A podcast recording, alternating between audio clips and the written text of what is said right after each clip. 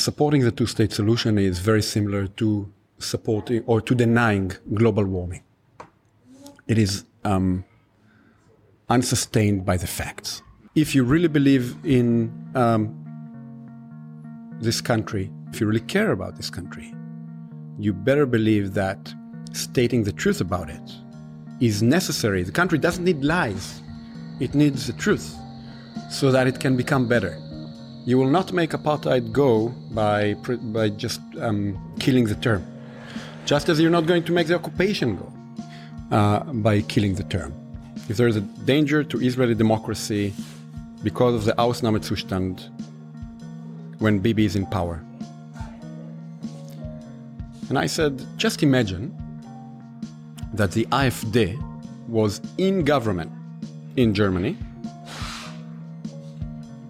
and just announced officially an Ausnahmezustand and said that the, uh, um, um, the parliament um, can no longer practice its, uh, um, um, can no longer oversee the actions of the government. Would you think that there is a, um, a danger to German democracy? Being committed to Jews, being committed to their history, by um, being genuinely committed to universalism, democracy, and liberalism. This is not simple, it's not easy, um, it's not um, always comfortable, because I understand that it's uncomfortable for some Germans to criticize Israel, for good reasons. Who said it needs to be comfortable to be German? So, eine neue Folge Junge Naiv. Wir sind zurück im Ocelot und ich spreche mit jemandem, den ich noch nicht kenne. Wer bist du? Omri Böhm, um, originally Israeli, um, teaching philosophy at the New School for Social Research for uh, 10 years now, um, writing on Kant, early modern philosophy, and sometimes about Israel.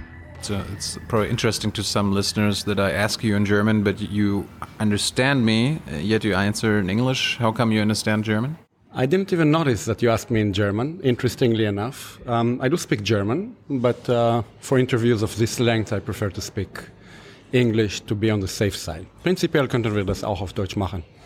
Aber ich denke, wir machen das auf Englisch. Liebe Hörer, hier sind Tilo und Tyler. Jung und Naiv gibt es ja nur durch eure Unterstützung. Hier gibt es keine Werbung, höchstens für uns selbst. Aber wie ihr uns unterstützen könnt oder sogar Produzenten werdet, erfahrt ihr in der Podcast-Beschreibung. Zum Beispiel per PayPal oder Überweisung. Und jetzt geht's weiter. How come you speak German? Well, I have a German grandmother, also grand, a German grandfather, but um, whom I didn't know. Um, my German grandmother taught me to love the language, but she didn't teach me the language. Um, I learned the language later when I went to Yale, um, and I took German classes. Originally, yeah, originally in order to read Kant in German. Then I went to Heidelberg for a year, und in Heidelberg habe ich mein, Letz, mein Herz verloren. Und um, so habe ich auch Deutsch gelernt. Uh, where did you grow up? In Israel, in the Galilee, on a very small place originally with 15 families, maybe not even, um, in the north part of the country, almost on the on the border to Lebanon. We're talking about the early 80s. I then moved to Tel Aviv to study philosophy in Tel Aviv, and then I went to the US. What did you want to study philosophy? Like, didn't didn't you have like a dream after you uh, finished with school? Like, did you want? Did you always want to become a philosopher, or did you have to go to the military? I did have to go to the military, and I did go to the military. And what happened is that when I was in the military, I wrote a short book. And the book was called The Binding of Isaac, a religion model of disobedience. You see, we're doing now promotion for a completely different book. And um, when I wrote this, it's a different long story, but when I wrote that book, I um, discovered a philosopher named Soren Kierkegaard who was famously wrote about the binding of Isaac as well. And I started reading Soren Kierkegaard and I got into philosophy. And very quickly I went from Kierkegaard, who's very different from Kant in so many ways. I, I discovered my love of Kant. Did you love going or being in the military? Like, did you have to go for three, three years? years? Three yeah. years. Was end of the 90s? It was the end of the 90s. After Oslo? It was after Oslo. Oslo was um, doing well back then. It collapsed really just when I was immediately after I was released. Be- so because of you, maybe. Yeah. Maybe because I left. I, uh, I don't think so. Um, I cannot say that I loved going to the military, but I did not oppose it as much as I do today. Um, I was a good soldier, you can say easily. Um, always on the left, always a good liberal Zionist, like so many uh, Israelis. I don't know if you, I know that you've been to Israel and I know that you've spoken to many people. But um, there is a paradox there. Perhaps it's changing with the years. Often, um, the people who are on the left, the people who are the most critical of the situation, are also coming from the families that are also the most Zionist. So often you get those, this is more famous, say, um, the pilot's letter, right? So the, uh, the letter of the people who went to the special forces, the letter of the people who were pilots, write letters opposing the occupation, opposing this or that campaign against the Palestinians or in Lebanon and so forth. I think I fit relatively well into this category of, um, at least I used to fit relatively well into this category of um, people who are definitely very critical of the occupation and of Israel, but are still um, committed to their country, and also went to the military and uh, did a very what Israelis call a meaningful military service. What was your job? My job is not something that uh, people should discuss. Um, yeah. Like secret secret service stuff or Yes. secret military stuff? Um, I think I can say s- that much because it's already written in the book. Um, um, it was not in the military; it was in the um, uh, Secret Service, and um, that's also why I prefer not to discuss it. Did you ever have to use your gun? Have have you ever been in touch with the occupied people in the Palestinian territories? Absolutely, How was that? that was unpleasant, and I think that the realization that you're doing great violence, violence in the well, violence is never abstract, but violence not in the sense of uh, drawing blood was very clear. Um, I did belong to a unit that, let's say, is um, operative, definitely. On the other hand, you don't have to use your gun. If you use your gun, this means that something went terribly wrong, and that did not happen uh, in my time. But no doubt, I've done wrong things when I was in the military. I remember uh, we talked to Yehuda Shaul, like uh, from Breaking the Silence, and he talked about his time in Hebron. Uh, the, I think a few years later, after you went to the military, and he was like, 90% of his actions as a soldier, he's ashamed of. He, they were immoral. What about you? I'm not sure that I would put it in the same terms. Um, Well, he did something else. Like he was on the ground in Hebron. I'm sure I've done things that are not that are at least as bad in, in many ways, but I think about it differently. Look, um, the fact.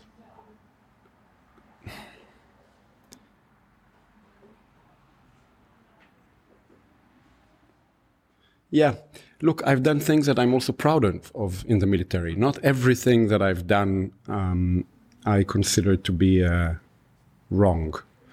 The problem is in the participation in a certain type of structure, which is wrong, which is the structure of the occupation, which is violent in itself. That structure um, I'm not proud of belonging to or having been belonging to. This is, by the way, uh, to just take it um, slightly sideways. That's also my problem with an organization like Breaking the Silence. And um, people at the top at Breaking the Silence know this and tend to agree with me. The problem is that Breaking the Silence often precisely like to play on the fact that they did the military service in order to be legitimate as uh, speakers, as people who speak against the occupation. That's part of the problem with this organization because part of the problem in Israel today uh, this is not something that's familiar, I think, for, to German audience. Part of the problem is that really there's a question of legitimacy. Who is allowed to speak? Does a Palis- is a Palestinian allowed to speak? Is someone who didn't go to the military allowed to speak? Well, obviously, right? Obviously, they should be equal. Obviously, they should be allowed to speak regardless of whether they went to the military or not, or regardless of whether they are Jewish or not. we should not reinforce the logic that we are allowed to speak because we went to the military. Breaking the silence does extraordinary work, very important, because they tell Israelis about many things that they do not want to hear. On the other hand, they reinforce the logic of we were in the military, so we are allowed to speak. We speak as soldiers. Um, that's uh, there's a catch there. There's a problem there, and I think my suspicion is um, I think I'm speaking. Uh, I have reasons to think that uh, people there often understand it, and that in a way, breaking the silence needs to become more radical. Um, more radical. More radical because they I mean, need. They are, they are for ending the occupation. They should be for ending the occupation. People, sh they should be speaking not as former soldiers. They should be speaking as citizens. It's extremely important. This is a big part of my book, by the way, to um, rehabilitate a certain um, ability, a certain concept of citizenship in Israel. Israel does not have a strong concept of citizenship. First, because it's such a militarized society. Second, because it is a Jewish state, and in a Jewish state, being Jewish is more important than being a citizen. People belong to the state because they're Jewish, not just in virtue of citizenship.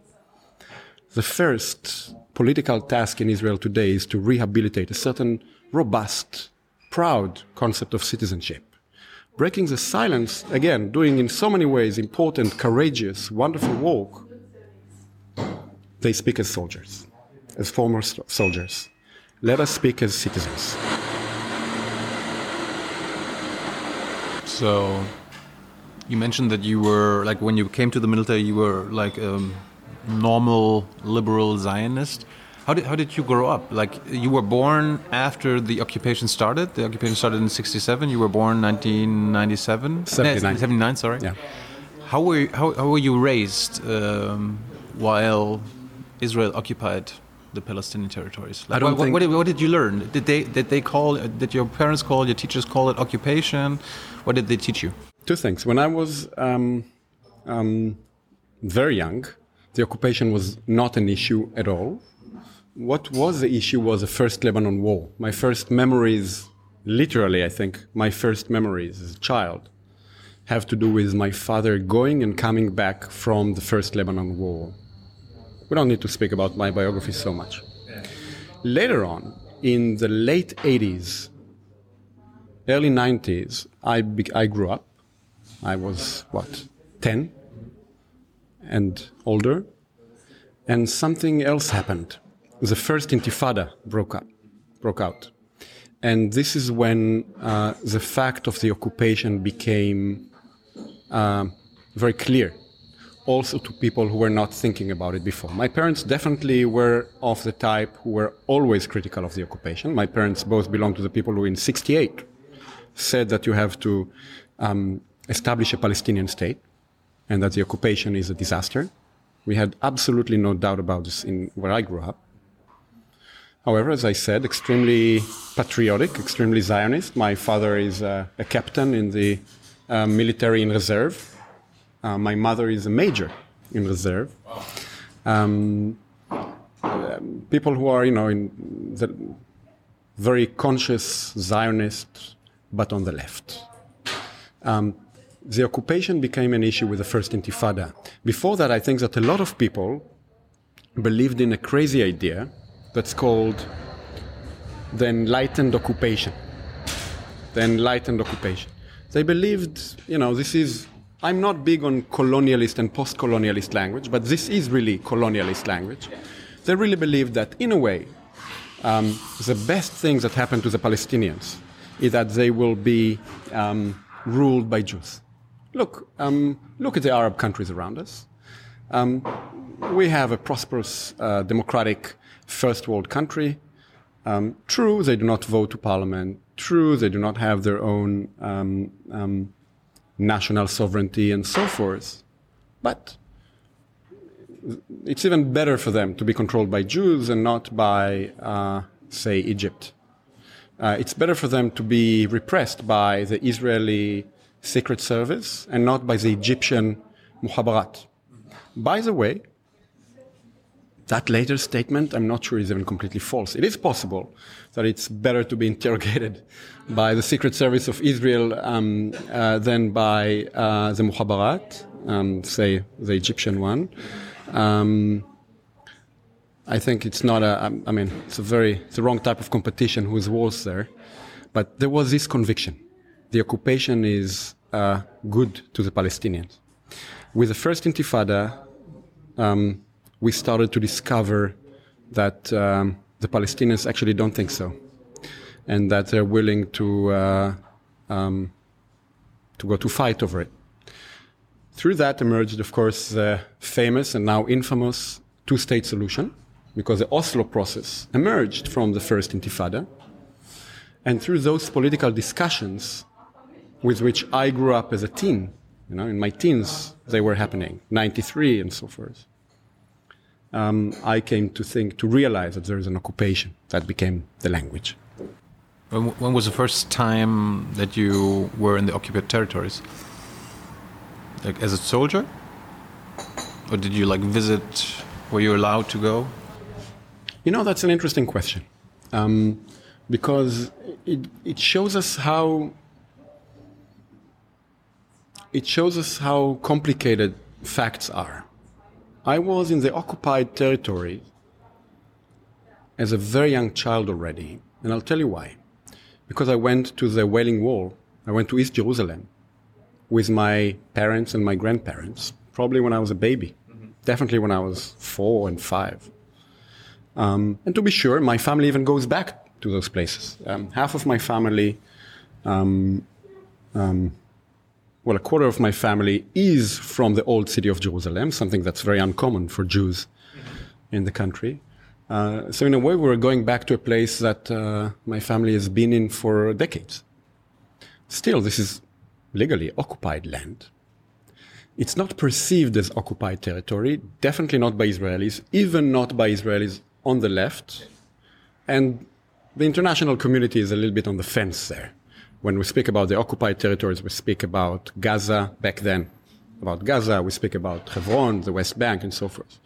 So the question is. Like they always forget about East Jerusalem. For example, uh, they, they forget about um, parts of the road to Jerusalem. Uh, part of it are on occupied territory. This is actually important because I suggest we remain clear on what's occupied territory in order to resist the um, tendency to legitimize the occupation we need to be clear on what's occupied and what's not.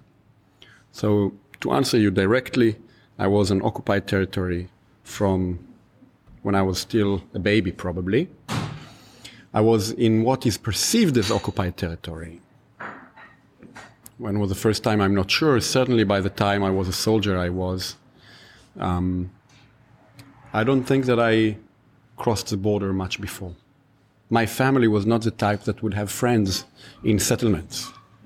Um, look, this is uh, those are personal issues, but I can say this: my wife, for example, um, uh, has large parts of her family who are proud. I think this can be said because they are proud settlers. My wife definitely grew up going all the time to the occupied territories and sitting in settlements. This is not some. I mean, she is against the settlements, just to be sure. Um, she loves her family. But um, you can have very different experiences growing up in Israel. I came from a place where the occupied territories were occupied territories, and one did not go there. Um, one went to Jerusalem. Have you ever, ever been to Gaza? Like Gaza is closed off for Israelis, I think for the last 12, 15 years. Uh, before that, there were settlements. Uh, have you ever been to Gaza? Because like young people now, when we when we do, go to Israel and you meet like 20 year olds, and they're like, Gaza, I've never been. I'm I'm not allowed. And of course, the other side can't can't get out either. I've been to Gaza. Yeah.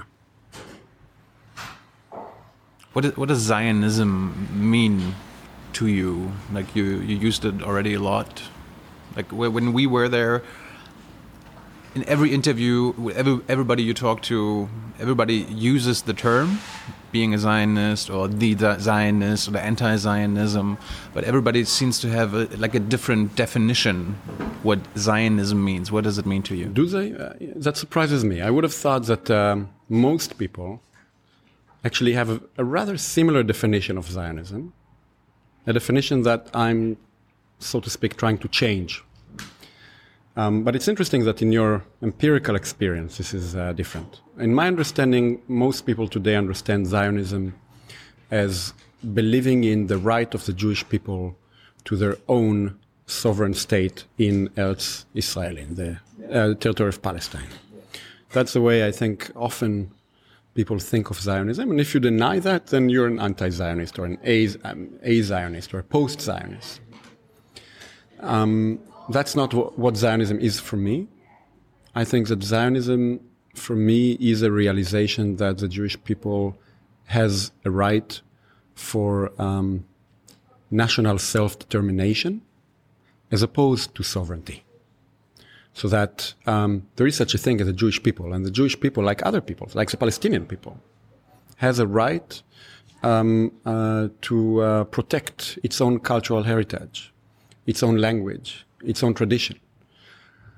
Most certainly, um, the Jews also have um, very valid concerns to their security, given their history.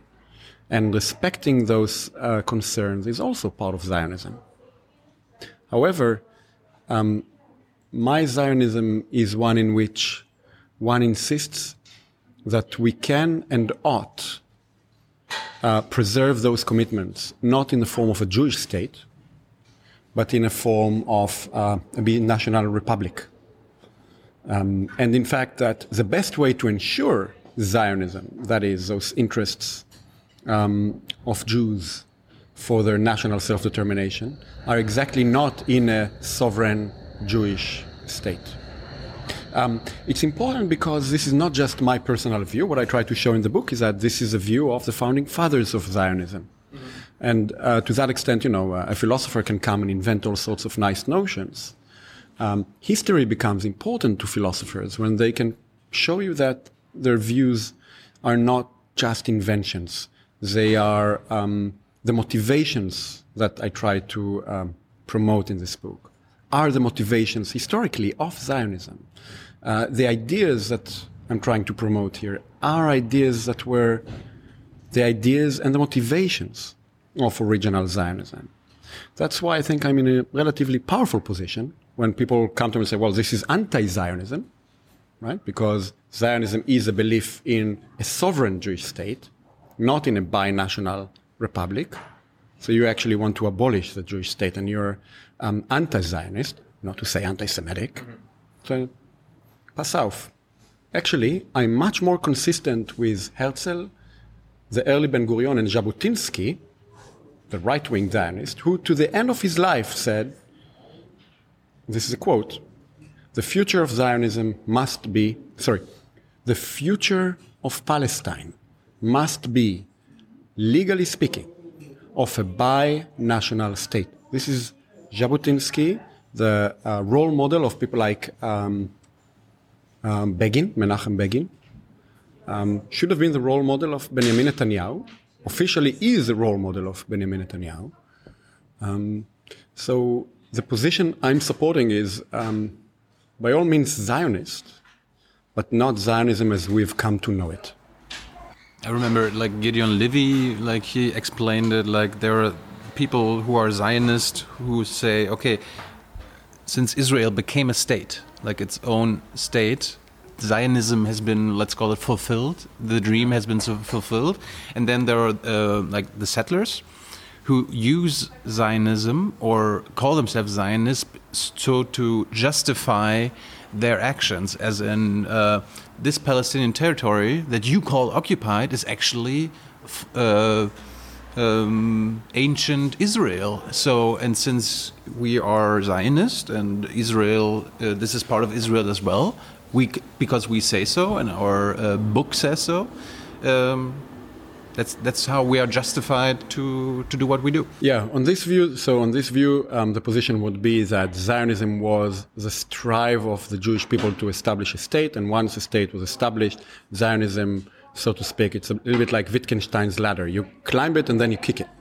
And um, um, um another very, very good uh, person and very powerful and interesting uh, who has this view of Zionism is Avrum Burg. Avrum Burg uh, used to be the president of Israel's Knesset, uh, of the parliament.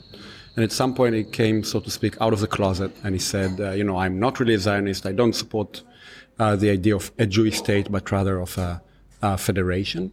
Um, and he also has a similar line there. He would say, Look, um, Zionism was an ideology that led to the establishment of a state. Once the state is established, we don't really um, need Zionism. Yeah. Um, on this view, you, then the settlers, just as he pointed out, would actually, on, in a way, they they participate in the same type of argument. They say, well, maybe, but the project is not done yet. Exactly. We uh, still need to uh, take over the rest of uh, the territory, and this is why Zionism is still alive. I think both positions are false. I think that um, um, Zionism is um, the realization. I'm just repeating myself. Zionism is a realization that the Jews have a right to national self determination. As long as you're committed to this notion, you are a Zionist. Um, which does not mean, by the way, and this is extremely important because Zionism is an ideology. Some people try to deny this, but this is obvious, especially to anyone who grew up in Israel. Zionism is an ideology, and it is an official state ideology in Israel. No other way to put it. Um, by no means do I think that kids should be indoctrinated to um, um, this type of ideology. But it is a certain uh, set of values that um, I think does not go away when um, a state is established. Um, capitalism does not cease to be an ideology when uh, a capitalist state is established. Zionism does not go away when a Jewish state is established. And Zionism, in my view, should not go away when a bi-national federation, the Haifa Republic, will be um, um, established, people will still be able to be Zionist. They will be able to believe in the right of the Jewish people to self determination. What I also learned uh, on the Palestinian side, why they call themselves anti Zionist, is because of the occupation, because the uh, Israeli occupation justifies the occupation with Zionism. So, what they seem to say is like, we are anti Zionist because we are against the occupation. I think that uh, to that extent that they are right, and I um, well, I'll put it in this way: I understand them, and they are right. If Zionism is an ideology that's supposed to disown the Palestinians from their rights and from their land, then of course they're anti-Zionist. Can you be non-Zionist or anti? Wait a second, I just, okay, because I think this actually it goes much deeper. The Palestinians should not just say that because of the occupation. The Palestinians should say this also because of the Nakba. Zionism is um, uh, a movement that, in order to establish a Jewish state, um, had to um, also expel the Palestinians from their land. This is, of course, complicated. The story is not simple. It is true that Israel was also defending itself. It is true that we're speaking here about 47, 48, 49, also very soon after the Holocaust, and the Jews had any reason, every reason to uh, be convinced that they are fighting for their lives. The story is not easy, but by all means, the Palestinians have a, um, um, not just a right, they, they are correct that to the extent that Zionism is a movement that um, consists in uh, expelling them from their land in order to create a Jewish majority and then to sustain the occupation, they need to be anti Zionist. Now, you can go then and become a Zionist, perhaps, if you want peace.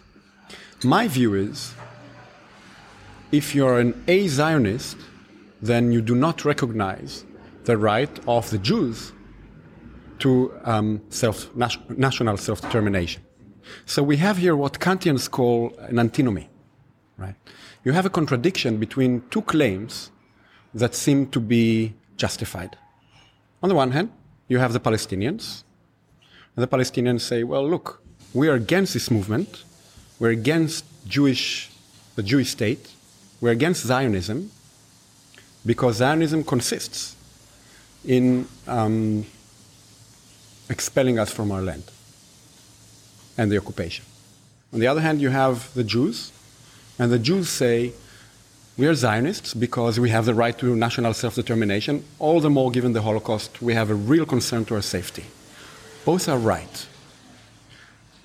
I try to show that this is not a real contradiction, but what Kant would call an antinomy. And the reason is that um, both positions can actually be maintained if we just notice that Zionism does not consist in the idea of a um, sovereign Jewish state. It consists in national self determination. The contradiction is resolved by the fact that since it consists in national self determination and not in sovereignty, you do not need to expel the Palestinians in order to create a Jewish majority. And you do not need to have um, a Jewish state ruling over Palestinians um, without giving them citizenship, since a Jewish state cannot um, agree to accept um, the citizenship of too many Palestinians, right? So there was a contradiction there, and some people want to resolve it, right? The contradiction is between um, being anti-Zionist because Zionists want to expel Palestinians. I don't know if they want to. They, not all of them want to, but some of them realize that they need to. Important distinction. On the other hand, you have the, uh, the Zionists who say, well, we are Zionists, even if we will have to expel the Palestinians and um, um, um, sustain the occupation. One tendency is to resolve this contradiction by um, denying one of the legs of the contradiction. So one of them would be, well, then I'm not a Zionist. Another is, I'm not a liberal. I don't accept the rights of Palestinians. I try to show you do not resolve the contradiction by giving up on one of the positions. You resolve the contradiction by giving up on the assumption on of what Zionism is. Zionism need not be um, um, the idea of a Jewish state. And for that reason, you can have a Zionist politics that's fully consistent with uh, the rights of Palestinians. And I will say also this I think that the wise Palestinians that I've met sort of understand this. And I will tell you why. They understand this because they too want to preserve their national rights as Palestinians.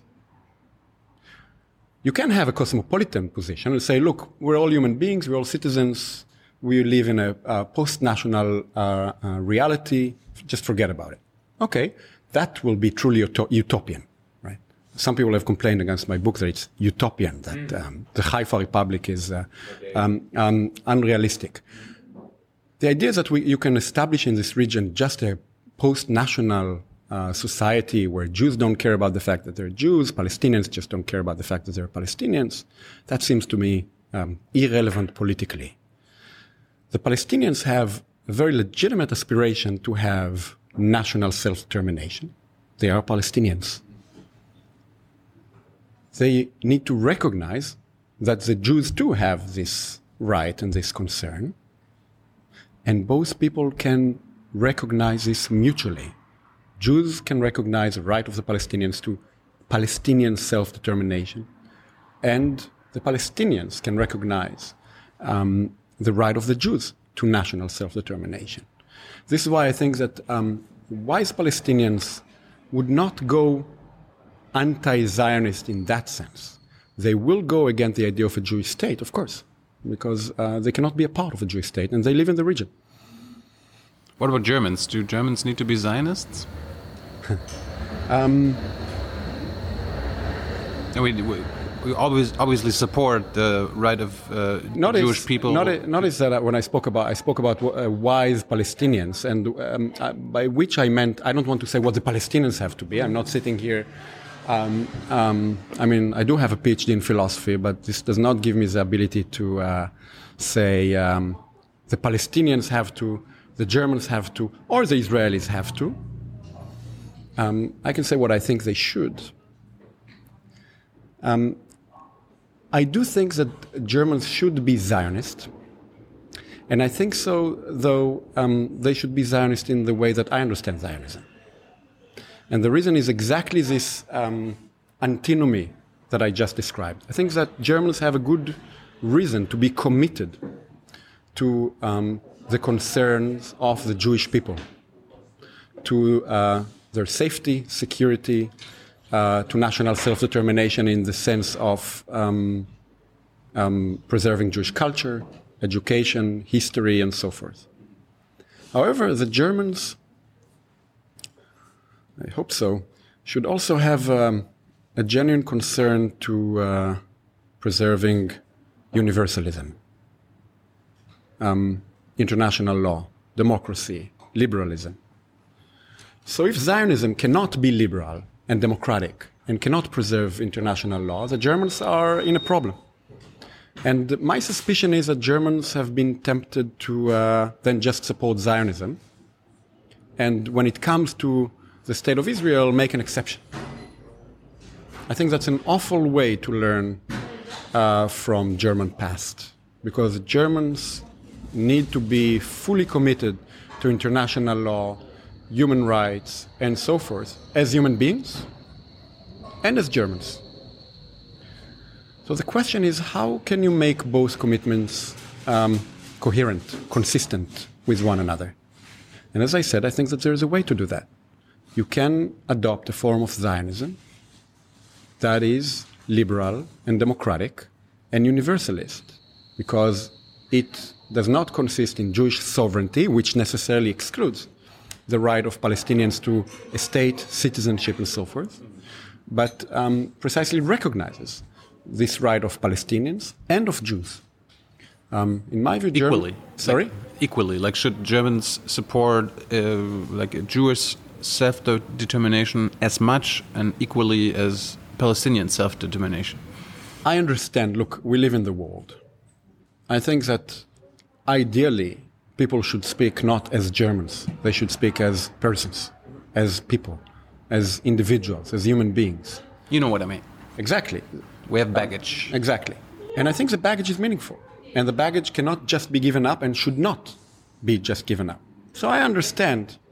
And again, I think that wise Palestinians should understand that too. I understand that Germans have a certain relation to the state of Israel, uh, to the interest of Jewish self determination. It should not be, you know, Merkel famously said that uh, the, um, the state of Israel is, uh, what is it, a raison d'etat of uh, Germany. Maybe. I'll tell you what it shouldn't be. It shouldn't be a blank check that you just, you know, whatever Israel does, we will support it. And um, Germany hasn't behaved in this way. It hasn't been just a blank check, but it's gone very, very, very far supporting um, Israel's massive um, violations of international law. And, um, you know, I'm also a German citizen, so let me now speak as a German citizen. Um, I think that uh, we Germans should not violate international law. And as Germans, um, precisely because of that history, better not go against international law in the interest of the international community, in the interest of Germany, and Passau, also in the interest of Jews. Because um, where people play fast and loose with international law, with liberalism, very quickly you end up undermining also the interests of minorities and by all means also of the Jewish minorities. Often, when it seems that um, um, um, some, some type of populist, nationalist, um, racist friends of Israel, from Donald Trump to uh, Orban, those people now are friends of Israel, and um, uh, some uh, uh, people in the Jewish community therefore um, just love it and sort of support these people. And if they don't support it, don't support them, they prefer to keep silent about those nationalists because those nationalists support Israel. It always ends up backfiring against minorities and the Jews. Jewish people should choose whether they think the best way to defend their rights and their lives is to insist on democracy and liberalism or to insist on Zionism. Germans, I think, need to choose between a very, actually very similar uh, dilemma, so to speak, and they should choose being committed to Jews, being committed to their history, by um, being genuinely committed to universalism, democracy, and liberalism.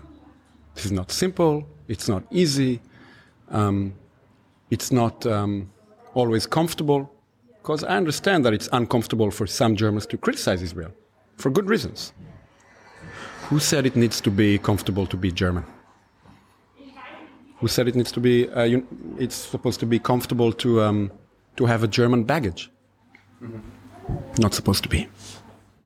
Since you mentioned Orban, Trump, uh, we could go. The list could go on with right-wing radicals in uh, in power in those nations. Um, Moshe Zimmerman, Professor uh, Zimmerman, like he explained why, like Bibi Netanyahu and his, his Likud party is actually a rechtsradikale Partei as, as well, right wing radicals. As a German, wh why do you think like like the German press, German media, Germans, like when they consider Trump and Orban and other, like uh, Salvini in Italy, like we are, we publicly and openly talk about that they are right-wing radicals. Like that's uh, un, we're uncomfortable as Germans with that. We're we're uncomfortable with AFD. But how come like we treat Netanyahu and his party and his policies different? I think we need to be very clear about this. I can tell you a story. Um,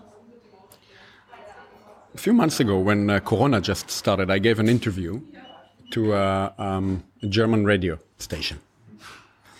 And uh, they asked me about Netanyahu, and they asked me about whether I think that there is a, a danger to Israeli democracy in uh, this moment of Auf, um, Ausnahmezustand because of Corona. Um, um, if there is a danger to Israeli democracy because of the Ausnahmezustand when Bibi is in power. And I said, just imagine that the AfD was in government in Germany and just announced officially an Ausnahmezustand and said that the, uh, um, um, the parliament um, can no longer practice its, uh, um, um, can no longer oversee the actions of the government. Would you think that there is a, um, um, a danger to German democracy? My interviewer, um, um a very respectable uh, German journalist, um, I think was a little bit shocked. The follow up question was immediately Is it not a little bit extreme to compare Bibi Netanyahu and Netanyahu's government to an AfD government? And I think we really need to be um, very clear about this. Absolutely not too extreme, right? Um, the Maßstäbe, yeah, the, um, the standards of what counts as extreme right, dangerous extreme right, should be clear and they should be the same all around the world, it seems to me, yeah. if we're looking at uh, dangers to democracy. When I was talking to this journalist, Netanyahu had in his cabinet a minister who supported on paper not apartheid, but the violent expulsions of Palestinians um, from Gaza and the West Bank.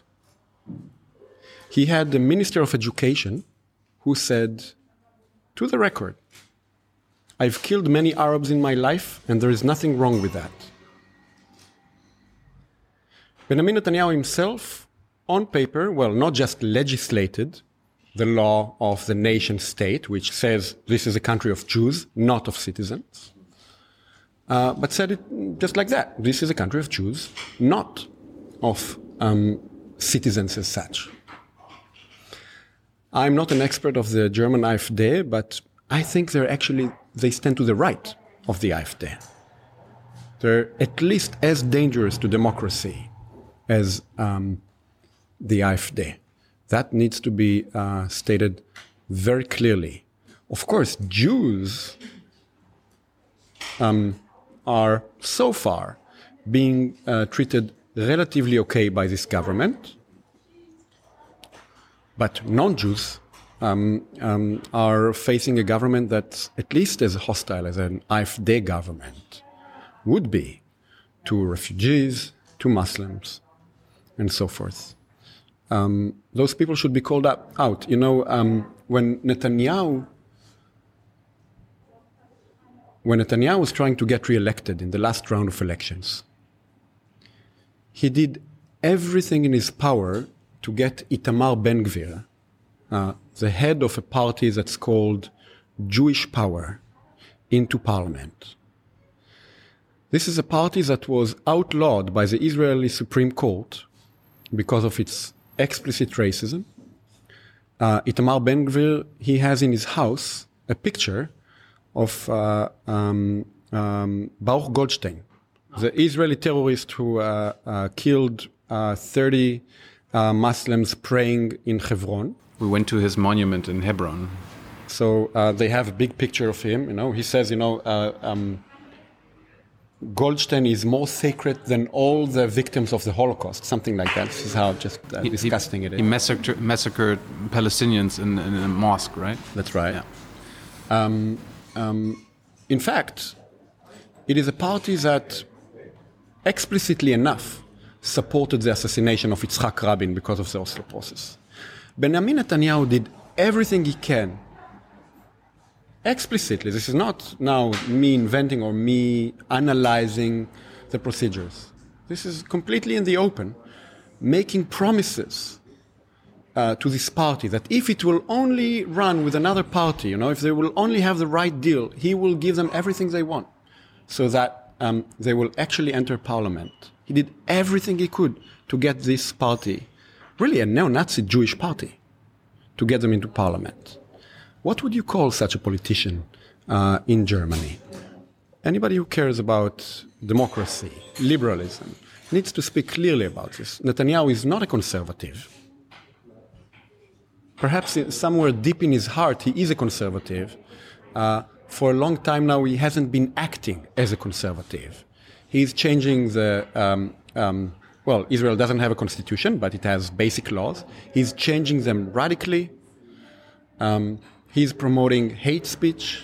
He's promoting really not just uh, extreme right parties, but openly fascist parties, um, um, really promoting them he should be called what he is, and that is not a conservative. But the question was, how come, like in German media, European media, uh, the societies, we don't consider him and the Israeli government as right-wing ra radicals, right-wing extremists, like compared to the autocrats in Hungary, America, Italy, Poland, Russia. Do you speak for the media with a we? Um, no, but um, like uh, these are like, I mean, I've been following.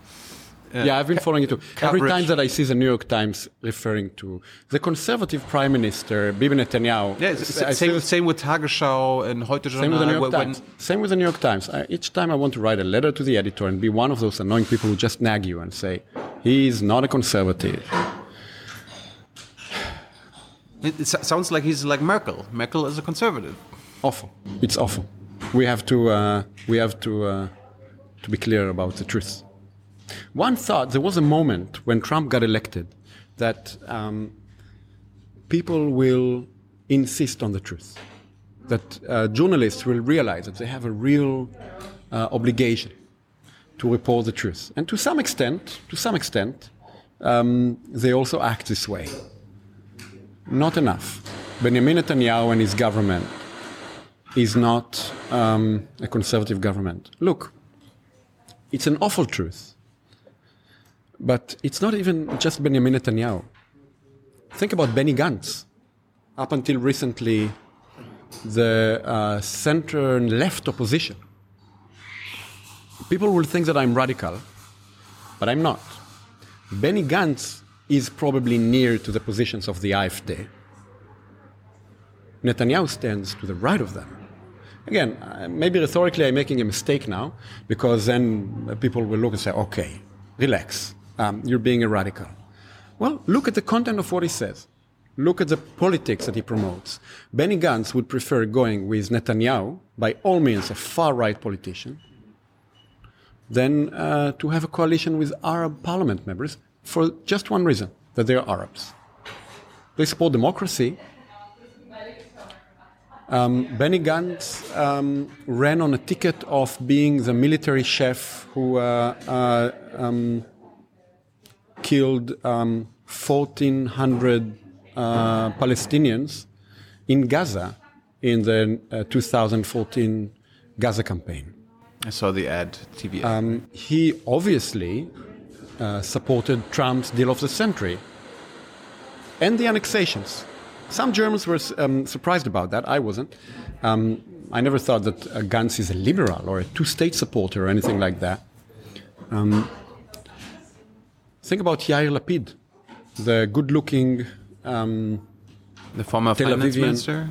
the former. Finance minister? That's right. Um, Like he was the- a TV person Exactly. That's yeah. the charitable way of putting it. I would have said the former uh, uh, uh, model and cheap talk show host. uh huh. Um, uh, but that's right. He was a min- the finance minister as well. He's uh, uh, a Tel Avivian secular, seems to be um, liberal. Yeah. Look at the way he speaks. This would remind people in Germany of the AfD. Benjamin Netanyahu will remind people of politics much to the right of the AfD. You said it. I mean, I think comparison. We need to be also careful with comparison. But but it is so extreme. But it is so extreme that we need to be clear. Um, But why? But, but the question was, why is it so hard to be clear, like in Europe, in the U.S.? It's difficult to be clear because of the past, and uh, it's necessary to be clear because of the past. And um, again, um, um, that's the task of the book to say, look, people will go on and accuse you and me of being anti-Semitic if we say this truth clearly. Actually, this truth is being stated in honor of the past. Having learned from the past, you need to point at Netanyahu and say how dangerous to democracy he is. You need to look at Yair Lapid, the hope of some people in the center here, maybe, and say, this cannot be your hope. This is someone who boycotts the newspaper Haaretz, the only liberal newspaper in Israel. He says that you have to boycott it and cancel um, subscriptions because Haaretz is too critical. This is not the liberal alternative in Israel.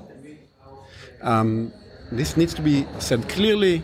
If we care, if we've learned something from the past, we need to know that um, democracy can crumble, and that it crumbles where we do not describe reality adequately. But couldn't you, like, say, I mean, a, large majority of Israelis, when they go vote, support, uh, in one way or the other, right wing radicals or extremists by their vote? Maybe the Israeli society is a right wing radical society. Look, here, this is where I, I'm. Uh, I want to become Because careful. because you, you, you just mentioned there's only one liberal newspaper. Uh, there doesn't seem to be any liberal parties of meaning. many things to, um, are, are important to be said about your question. Because I think this is actually where, on the one hand, we need to speak very clearly. On the other hand, we need to be careful. Um, I think that's right. And um, um, Israeli society is, is voting for the extreme right. Look, here's one way to put it. People now oppose Bibi Netanyahu, but the truth is, if Bibi Netanyahu were not the head of the Likud party, I would say that any party to the right of Meretz, tiny little leftist party, would be able to sit in coalition together with the Likud. Right? So you actually have a striking fact. Israel didn't manage to have a government coalition um, in three elections. Actually, there is full consensus on politics, almost full consensus. Everything that is to the right of the Arab Israeli Party, the joint list, and Meretz, a tiny fraction of the Israeli left. We're talking about four seats, three seats in uh, Israel's parliament out of 120. Everything to the right of that would agree about Trump's deal of the century and about this national, not to say nationalist politics. That's a disaster. It needs to be said clearly, and we need to speak seriously about why this happened and how to change it. However, we also need to be, I think, and this is, is important, um, I think, for German audience, but not just to German audience. There has to be solidarity, I think, with Israel, as I insist. And that's a very fine line to be walk, walking. There is a difference between um, Zionist Jews who, um, because of their Zionism, veer to the right, veer to nationalism, and so forth, and AfD supporters. Not every center Gantz voter is your equivalent of an AfD supporter, and the difference is precisely in the history. To be a German AfD supporter is exactly not like being a Jew who is committed to Zionism and um, uh, Jewish national interest and so forth. It's exactly the opposite. Now, the fact that it's the opposite does not justify it. The fact that it's the opposite does not say that this is a good course to be taking politically. The fact that it's opposite shows us that we can and I think ought to be in solidarity in Israel. And precisely because of this solidarity, strive to overcome this nationalism. Um, so when the, um, um, you ask me this question, is Israeli society not just nationalist? So, well, yes and no. Hold your horses. Let's be careful with our rhetoric. Israeli society is going very far to the right. It, it's stated with pain, and it's stated not with hate. You know, if Germans go to the right, I don't want to speak unnicely to the camera, but they can go, you know, mm-hmm. they can go to hell. When Jews do this in Israel, I think we need to understand why and in solidarity hope to promote the alternative. For me, it's not in solidarity. I'm Jewish and Israeli. This is my country as a patriot. Maybe you in solidarity as a German. Um, um, and that's an important distinction. That's exactly where, at least me, my ears become sensitive when a German journalist, um, who, as far as I can see, whose work I admire, because he's clear, namely you, asks, so is not Israeli society extreme right nationalism? Yes, but careful, uh, because that's a moment when exactly instead of veering to uh, delegitimizing a certain society, we need to um, to see how to approach it politically um, with a lot of understanding. I would have added the contradiction that I experienced myself, or as we um, experienced it while being there a few times, the people there that you meet, that you uh, talk to, that you party with, they seem to be as liberal and European and Western as as as you can imagine. I mean, Tel Aviv is like uh, gay pride and. Um, anything that you know from from Berlin. Like Tel Aviv reminded me a lot of Berlin at, at some point. I think not. And I think this is, I, I write about this a little bit in the book when I call my solution the Haifa Republic. Say not the Tel Aviv Republic. And there's a good reason to that. Tel Aviv is a wonderful city. I love it too. It has a great beach, it has great restaurants. Uh, people say beautiful women and men. I see all that. Um, However, Tel Aviv as a model of life in Israel is a model of what life could be like if only secular, let's call it white Jews, could live among themselves. It's an illusion to say, oh, Tel Aviv looks a, little, a lot like Berlin. Well, maybe. I didn't find the spot in Tel Aviv that looks like Kreuzberg for example. Tel Aviv is a Jewish city. And uh, um, it's a vacuum in that sense. And li- liberal cities are not in a vacuum. New York is um, multinational.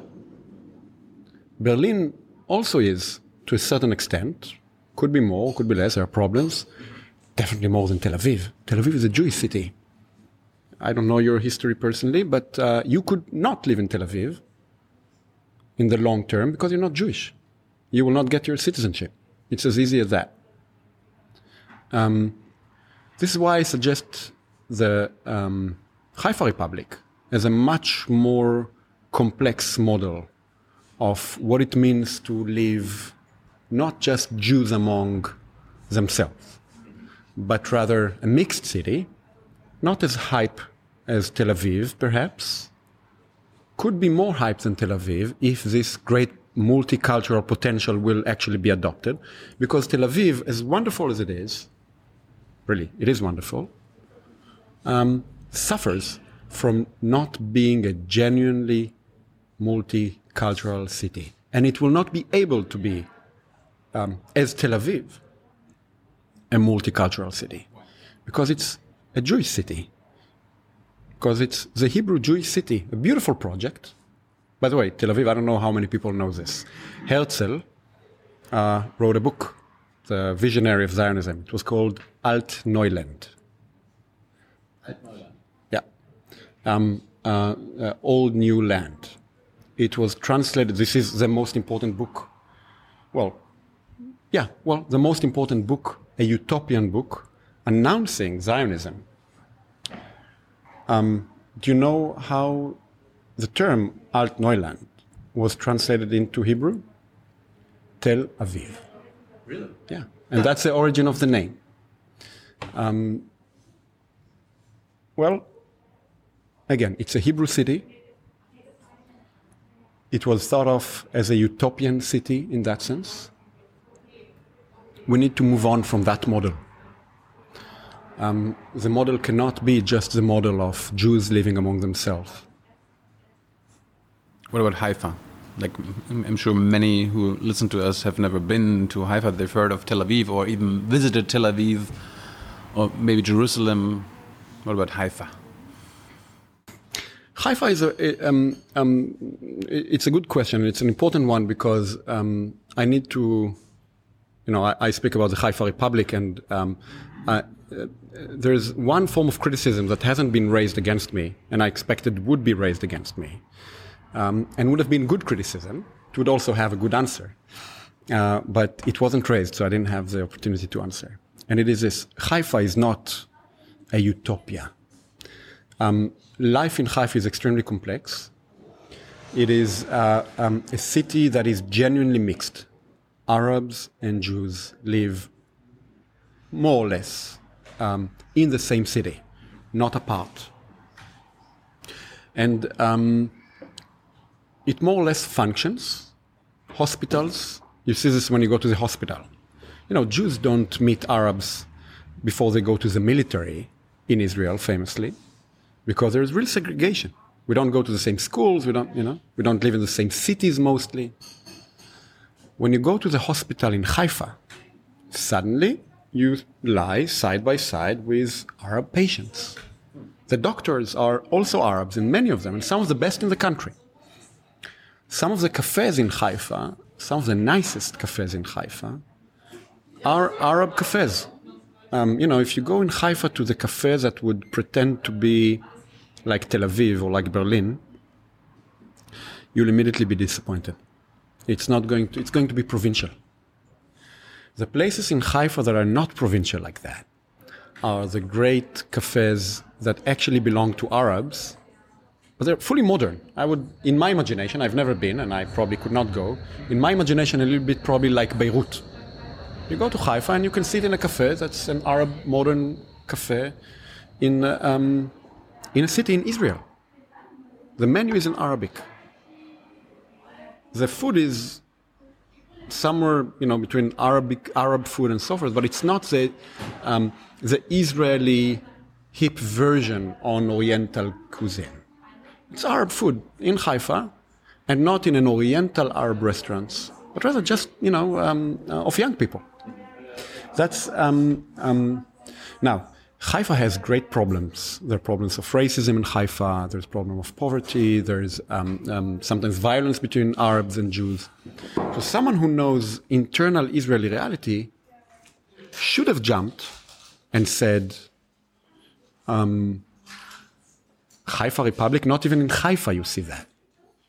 In Haifa you get a glimpse of that possibility. Um, I think that is a glimpse that we have to hold onto and um, and promote as the model, the regulative model, the regulative ideal that we need to um, strive to um, when we go to the future. Kind of reminds me of Yehuda Shaul saying like Hebron is the perfect example for Israeli occupation in the West Bank, and you say Haifa is like perfect model of your idea of a binational state, a one state. I think that's right, and I think it's right for another reason. It's right because of the history. Haifa, most Jews uh, in Israel do not remember this. Haifa is the symbol of the Palestinian disaster in the Nakba. Because it is the city. You know, Israeli Jews usually hear about um, Deir Yassin, the big massacre that happened in Deir Yassin, a small village uh, where um, a horrifying massacre happened.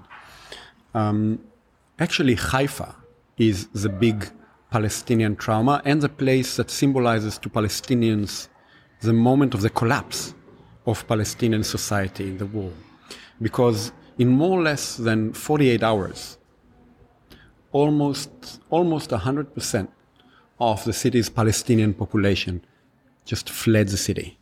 Um, um, I don't want to give here uh, false numbers, but they are around the, you know, from a population of 70,000 back then, a robust population. Uh, over 48 hours, only 3,000 remain.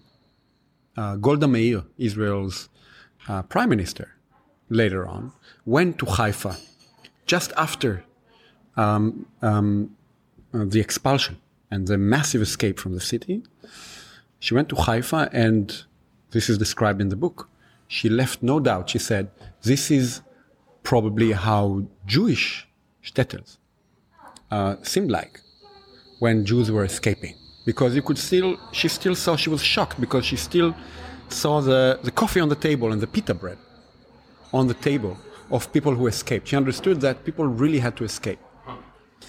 This is important to the notion of the Haifa Republic. This is important precisely because we have to be historical in our understanding of the future. When we, uh, um, it is a beautiful fact about Haifa, I think, that despite this history, it still is today a mixed Arab Jewish city and there are practices of cohabitation in that city.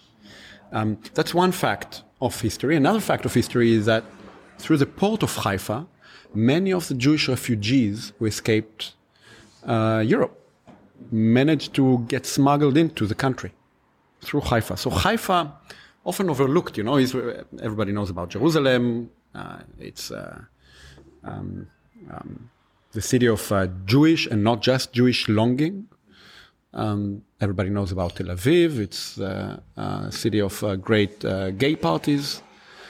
People know less about Haifa. Um, Haifa is a model, not taken naively, not ignoring the obvious problems with reality in Haifa today. Um, can be an interesting, the interesting political model for the future.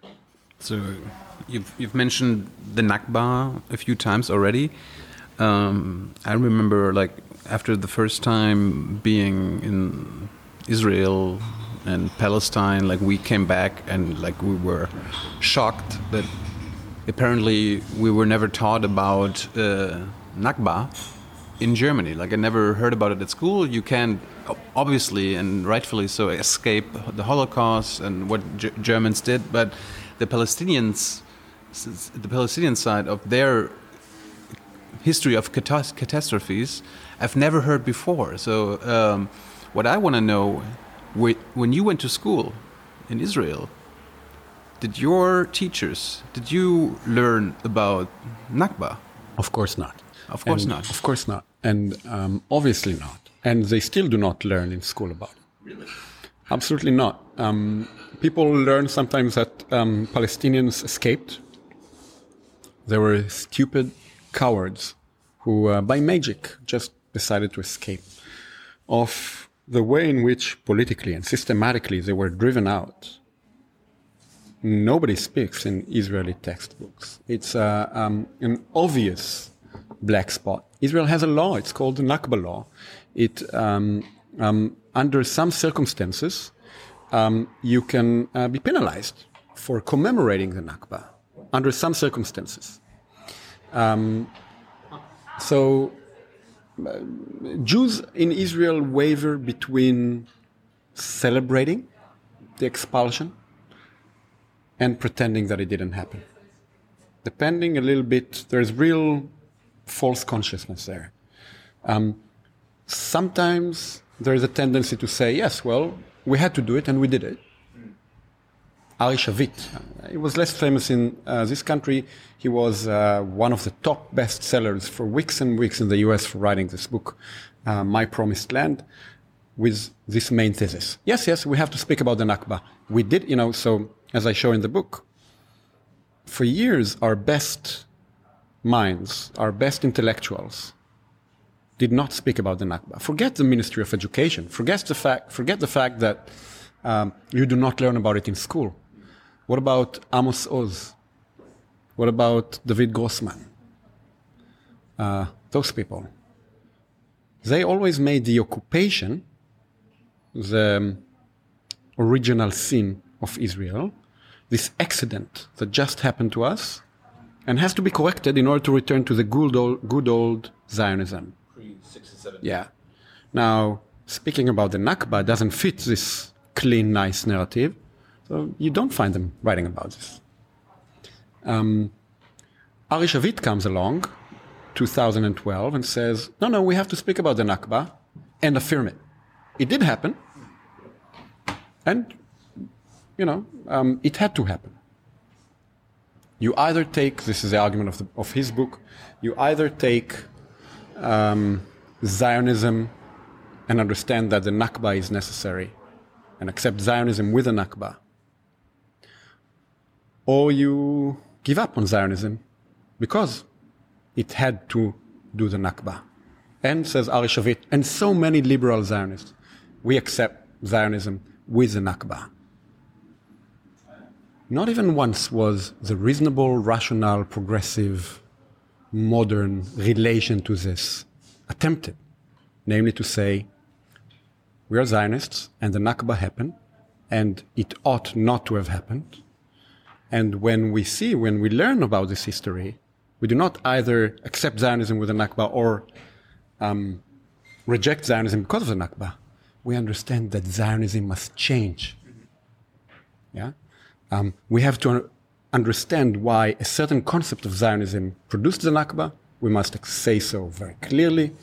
We must teach this history, teach it to our kids, and understand that Zionism has to change such that it will not necessarily um, promote this type of politics that makes the Nakba possible.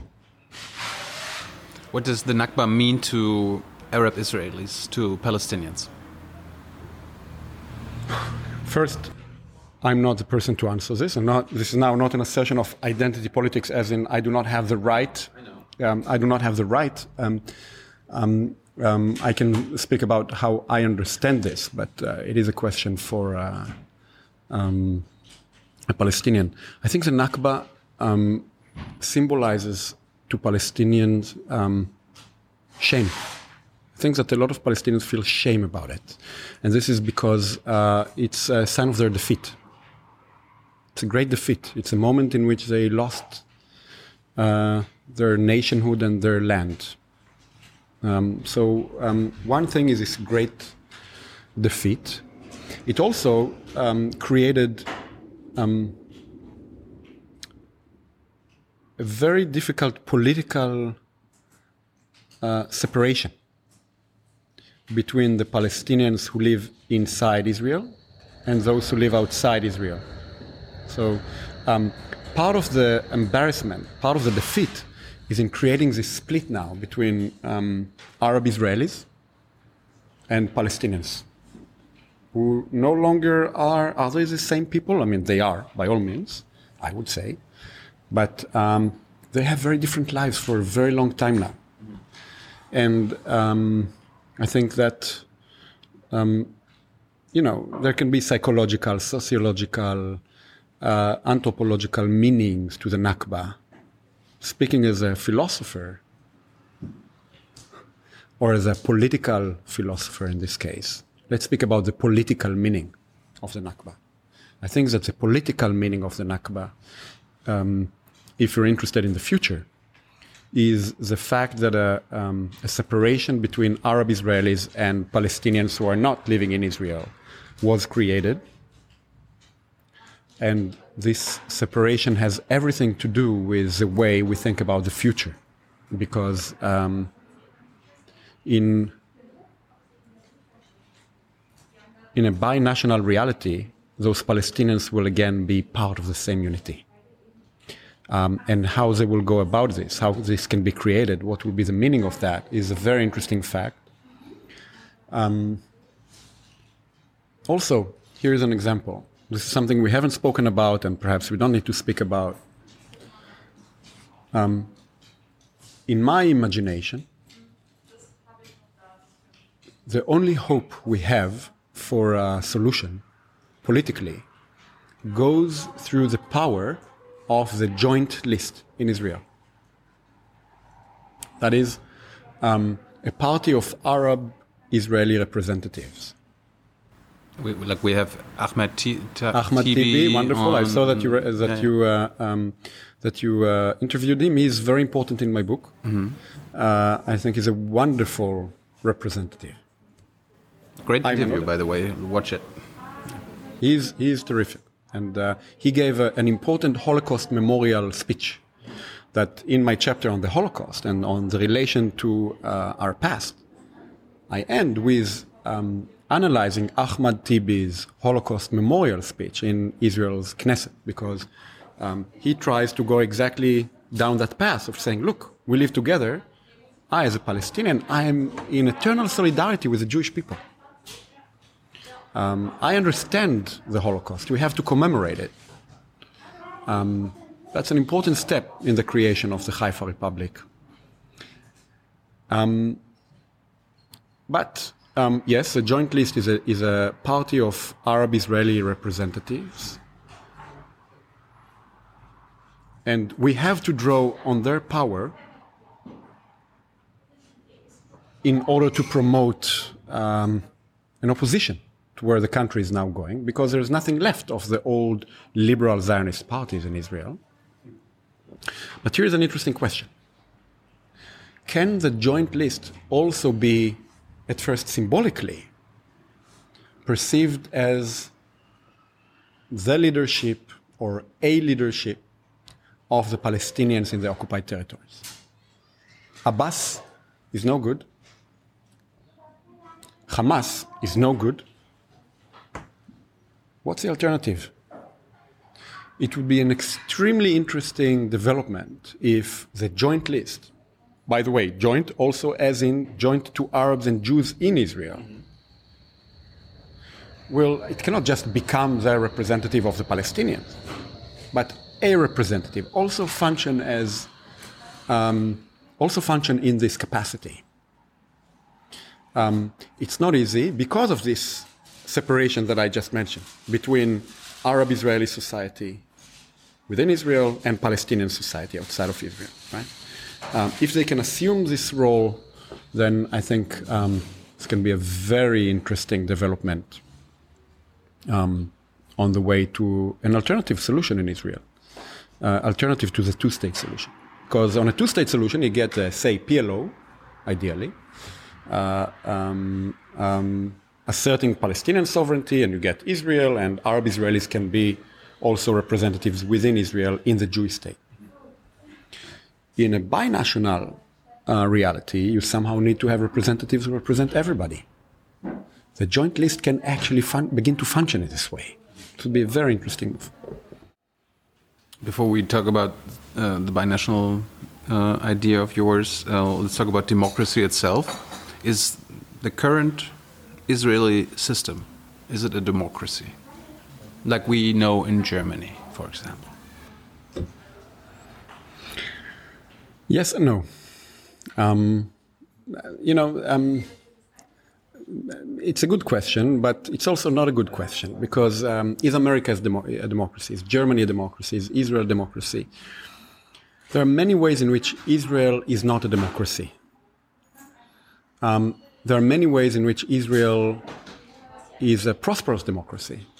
Israel has strong democratic institutions. They are under attack uh, um, for a long time now, and they are also decaying. So um, I'm not going to give you a yes or no answer. That's too easy. I'll give you the sense in which Israel is absolutely not a democracy, and I'll give you the sense in which Israel is absolutely a democracy. I think that's the reality. Israel is not a democracy to the extent that the truth is that Israel does not merely occupy the West Bank. The West Bank is already an integral part of Israel for a long time. And this can be validated. I can validate it in uh, a few sentences. The settlers live in the West Bank. They vote to Israel's parliament from the West Bank. The laws that Israel's parliament legislates apply to those people in the West Bank. And now, Passover, Israel has a little law it says that you cannot vote in absentia. So when I'm here in Germany, I cannot vote from far. In order to vote to Israel's parliament, I have to be within the borders of the country. The settlers, 700,000 of them, 10% of Israel's Jewish population, live in the West Bank. It inside Israel or outside of Israel? It's inside Israel because those people vote in the West Bank, despite this law and because the Israeli law applies to them when they are in the West Bank. Now, since this is reality, and 3 million, 2.9 million Palestinians live on the same territory without being citizens, Israel cannot be called a democracy. To that extent, Israel is not a democracy. I remember, I remember Gideon Levy, I think, said uh, it's only a democracy if you're Jewish. I want to contradict this in a second. We'll talk about it. Okay. I disagree with that. Mm-hmm. Um, yeah. The, here's another way in which Israel is not full, a full democracy, also just within the 48 borders. It is because it is a Jewish state. And we need to say very clearly a Jewish state cannot be truly a democracy. The reason is the following. In a democracy, well, think about it like that Abraham Lincoln once said, Democracy is a government of the people, by the people, and for the people. I think the statement is well known. So in democracy, the question is who are the people? And the only answer that a democracy can give all citizens. That's just the sense in which, in a democracy, the people, regardless of race, religion, and ethnicity, and gender, are sovereign in the state of Israel as a Jewish state, the people are not all citizens, but the Jews. No Zionist, as we know Zionism today, would deny that the state of Israel asserts Jewish sovereignty. That's precisely the point. To that extent, Arabs, non Jews, do not belong in Israel to the sovereign Jewish people. It's like 30% of it's people 20, in Israel. It depends how you count. Okay. If you count within the 48 borders, which I just denied that you should. But if you count within the 48 borders, it's um, about 23%. If you eliminate uh, the so called green line, which Israel has eliminated and insists on eliminating, it's more like 47%. Um, so even those Arab Israeli citizens, they do not belong to the sovereign Jewish people. Think about it in Germany. Germany is a um, nation state. It's a state.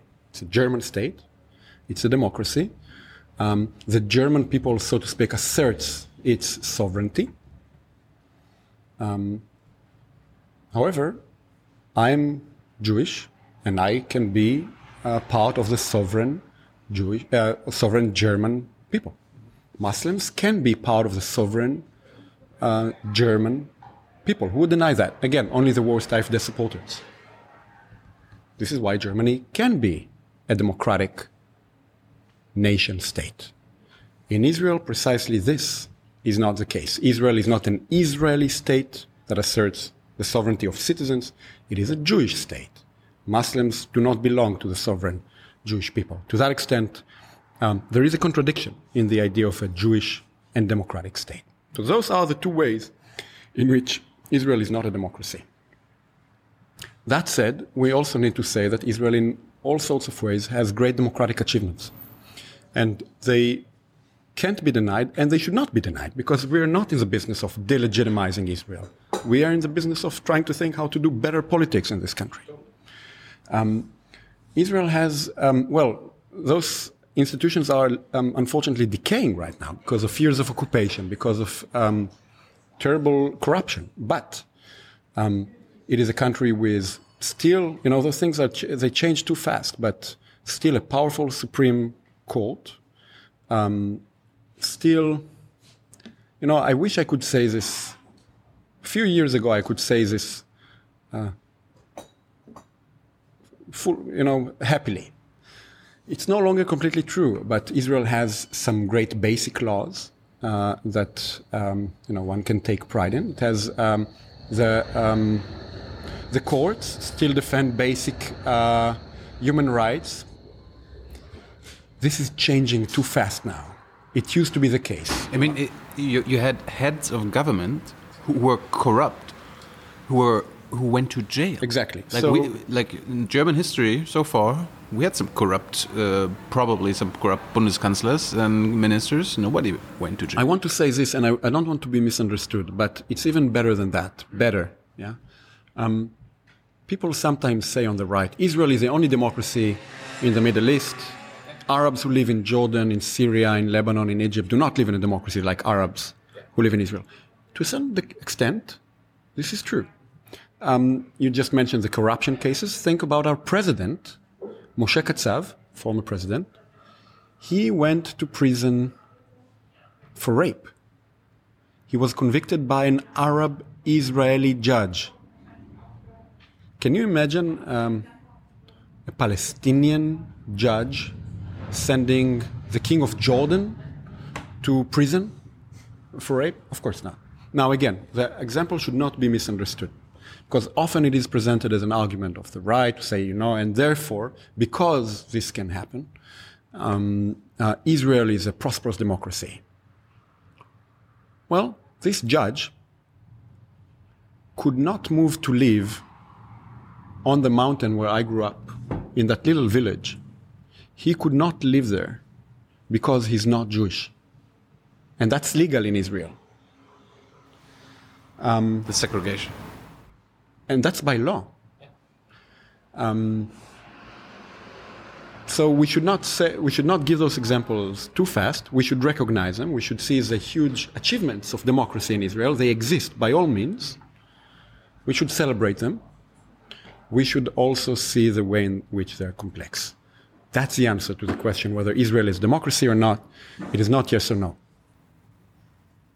I remember like Gideon Levy said on my program that like concerning the future and the occupation of course that Israelis n- will need to decide between becoming um, a democracy like you envision or an apartheid state.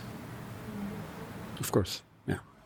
Um, Well, I mean, I just said apartheid. Like, if, if you, I mean, you're German as well, you know, a lot of people will scream now that, um, that um, you don't say, they need a reality check for two reasons.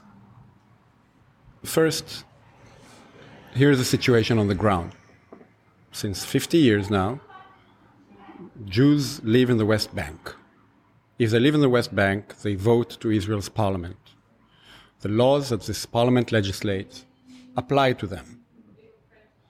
This law is enforced on them by the Israel police. If they break it and get caught, they're trialed in an Israeli civilian court. The Palestinians who live side by side with them are do not vote to parliament. Um, they're not subjected to this to the laws that this parliament legislates, but to a military laws decided by generals. Um, this law is enforced on them not by the Israel police, but by the military. And if they break it and get caught, they first face court martial. Do you call this a democracy? This is obviously apartheid. That's one thing. Second thing that needs to be said when Germans hotly debate whether this is apartheid or not, just to remind them, this is in the book, um, of a speech given by Menachem Begin in 1977, where he put it exactly in those terms. He said, We need to offer all Palestinians in the West Bank and Gaza Israeli citizenship. We do this, we ought to do this, because otherwise we will be like Rhodesia. For those who forget, the young watchers of uh, Young and Naive, Rhodesia was a symbol of South African apartheid. Otherwise, we will be like apartheid, begging from the podium of the Knesset, of parliament. We have to offer them this in order not to become like Rhodesia and in order to be anti racist. So Begin, uh, 40 years ago, said very clearly that if the Palestinians will not live um, um, with equal conditions to Jews, then this will be apartheid. He said this 40 years ago. It was before there were hundreds of thousands of Jewish settlers living there, with highways, research university, uh, uh, banks, public schools, and so forth. Their own roads. I mean, the situation is clear. And again and again, this needs to be stated. Germans are worried about the term apartheid for an understandable reason. Let us say it clearly. Germans understand their history correctly as a history of Täter, yeah, of the uh, perpetrators against the Jews. They do not want to all too happily present the Jews as themselves perpetrators, and they do not want to make a delegitimation of Israeli politics. The answer needs to be let us speak the truth, and let us speak the truth in order to describe reality adequately so that we can imagine better alternatives for Israel, not delegitimize the country. Um, um, calling Israel apartheid or calling those apart, you know, I said about democratic practices as opposed to anti-democratic practices. I will also not say that Israel is democratic or not, and I will not say that Israel is an apartheid state or not. There are clear apartheid practices in the West Bank. Um, what about Israel itself? In Israel themselves, unfortunately, it spills also into Israel, and I can, I actually already described to you the ways in which it spills into Israel, and I can do this again in a moment. But, um, um, but again and again, let us insist that we say that in solidarity with Israel to promote better politics, to fight for the country, not against the country.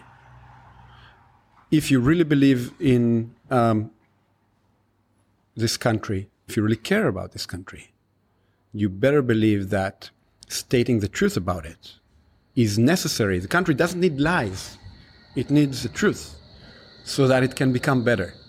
You will not make apartheid go by, by just um, killing the term, just as you're not going to make the occupation go uh, by killing the term. Um, that would be uh, my position. You mentioned another thing for a moment, and I interrupted you. You mentioned Ahmad, when we spoke about Ahmad Tibi, sorry, when you spoke about Gideon Levy, yeah. you mentioned um, um, you mentioned something that he said that actually goes back to Ahmad Tibi. You said uh, Gideon Levy says it's a democracy for Jews. Ahmad Tibi has a nice uh, uh, uh play of words on the famous uh, Israel is a Jewish and democratic state. Um, he says, he likes to say, um, Israel is absolutely Jewish and democratic. It is democratic for Jews and Jewish for Arabs.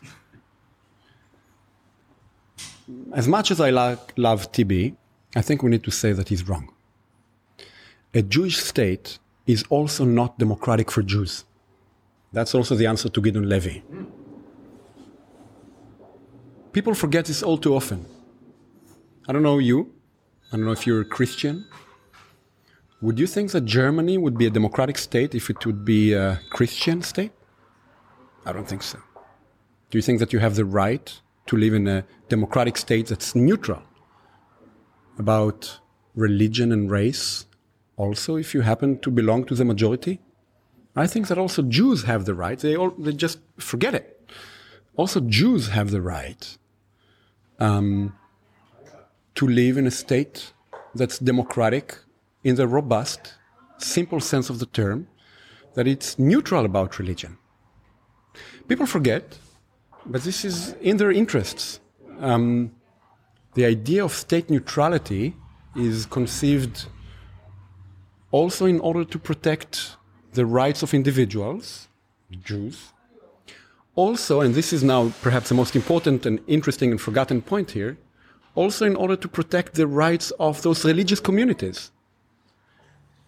Israel, because and not despite the fact that it's a Jewish state, is a country in the West that most harms the rights of the Jewish people. I'll say it again because it really cannot, I mean, people will think that I'm saying something weird. Israel, because, and not despite the fact that it's a Jewish state, is a country that in the West harms the rights of Jews as Jews the most. Because um, as a Jewish state, it is not merely a Jewish state, but it also assumes a certain interpretation of what Judaism is. And if you do not subscribe to that interpretation of Judaism, then the state crushes this type of Judaism, right? So um, originally, when the idea of state neutrality was conceived, liberalism, the idea was not just to protect the state from the authority of religion. The idea was also to protect religion and religious rights from the authority of the state. The state should not meddle with um, um, religious rights. So the state is neutral about it. Israel is not neutral about Judaism. And because it is not neutral about Judaism, if you do not conform to how the state understands Judaism, um, you're not free to practice your religion. Um, it's not a minor issue. Reform Judaism, Passover, the largest religious Jewish community in the world, is not recognized in Israel. So if you are a reformed rabbi, you cannot convert people to Judaism. You cannot marry people in Israel. You cannot bury people in Israel. Obviously, you can do this in Germany. Obviously, you can do this in the US. Obviously, you can do this in Italy. Those states are neutral and they respect religious freedoms, um, also of Jews. Israel does not respect the freedom of the largest religious community of Jews because it's a Jewish state, and it doesn't accept this form of Judaism. Was it outlawed or never made Um, legal? It is, um, um, well, um, it functions this way. In Israel, you can, for example, get married. Let's think about marriage laws. In Israel, in order to get married, you famously, you only get married by the religious practices. There's no such a thing as civil marriage. Only if you're Jewish, only a rabbi can marry you. If you're Muslim, only um, uh, a Muslim authority can marry you, and so forth. What, what, what about when I meet like a Jewish girl in Tel Aviv? I'm I fall in love. I want to marry her. Could I get married in Israel? No, because I'm not Jewish. But if you are a religious Jew, a member of the Reformed Jewish community, and you want to get married with a Reformed rabbi, maybe some, someone would think that this is your right as a Jew. You also couldn't. You'll have to go to the ultra Orthodox rabbi and get married there. This also means something about the uh, procedure that the Jewish girl you mentioned uh, will have to go through. She will have to go through all sorts of uh, ceremonies that are endorsed by um, um, a certain understanding, very conservative understanding of Judaism. But forget that. I mean, the issue of how those people treat women is important. Let's just, let's be um, focused on the issue. Your rights as a Jew will not be respected, right? Um, and the point is this: often Reformed Jews prefer not to make too much of a fuss about it because they care so much about Zionism, and um, they prefer to ignore not just the um, attack on the rights of Palestinians in a Jewish state, but also the attack on the rights of Jews, in order to um, um, not delegitimize the Jewish state. I think in their imagination they want to say, yes, this is not perfect, but in principle it could have been differently, and we have to fight for this being differently so that also Reformed Jews will be recognized in Israel. This is bad faith. We know, this much I think we know in political theory. The neutrality of the state is necessary to ensure religious freedoms. Where the state is not neutral about religion, it will not give the rights to those people with whom it doesn't agree. Not Palestinians, not Reform Jews. The best way to protect the cultural and religious rights of Jews in Israel is to have a state that's not Jewish. This is something that people often forget. Should be also stated clearly. This is also why Zionism, by the way, as a movement that strives to protect the national rights of Jews, would profit from not going, not supporting the idea of a Jewish state. You mean the Israeli state should be neutral when it comes to Zionism? Yes. Not when it comes to um, uh, Judaism. Judaism. So if there were, a, a, say, a Haifa Republic, if there were a binational federation with the Palestinians, um, and there were a constitution that's joint to Arabs and Jews, this constitution would have to be neutral. It would have to ensure the full rights of everybody, regardless of their religion.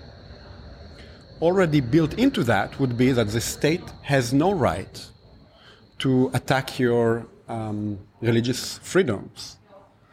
Um, and for that reason, um, also the rights of Jews would be better protected. So, in the end, let's before we talk about your binational idea again, um, you call it in your book a utopia. But as I understand you, the preferred two state solution of Germany, of the Europeans, of basically the rest of the world, you're saying that's the utopia, that's the illusion. Why? Um, yes and no, just to be uh, specific. Mm-hmm. The two state solution is not a utopia, it's an illusion, just a bad illusion. Um, um, why the two state solution is an illusion, I can easily say. Um, when people um, argue these days that the two state solution is over or almost over, they usually begin with a number of settlers who live in the West Bank. I think this is not the place where uh, that discussion has to start.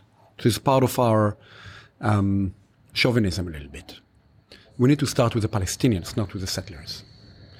Between the Jordan River and the Mediterranean Sea currently lives a Palestinian majority.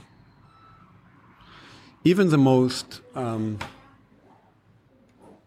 generous two state solution deal to the Palestinians proposes to give this majority of the population approximately 22% of the territory. Now, this type of utopian solution um, is no good, and not just because it is unfair or unjust. It is no good because um, closing the majority of the population in this tiny, crowded, discontinuous, hmm, you have Gaza and the West Bank, territory is not the type of compromise that can bring peace. And this before we said a word about the settlers. This before we mentioned that on those 22%, there lives, there live 700,000, 650,000, if you want to be, uh, you know, um, uh, Jewish settlers. This is before we mentioned research university, Israeli, an Israeli research university at the heart of the territory that will never be evacuated. Supporting the two-state solution is very similar to supporting or to denying global warming. It is um, unsustained by the facts. People um, spoke about my Haifa Republic as an idea that is unrealistic. We can talk about it later. But speaking about reality, let's begin by admitting reality and, you know, we, we need to be realist because this is politics. Um, there will not be a two state solution. Reality check. Um,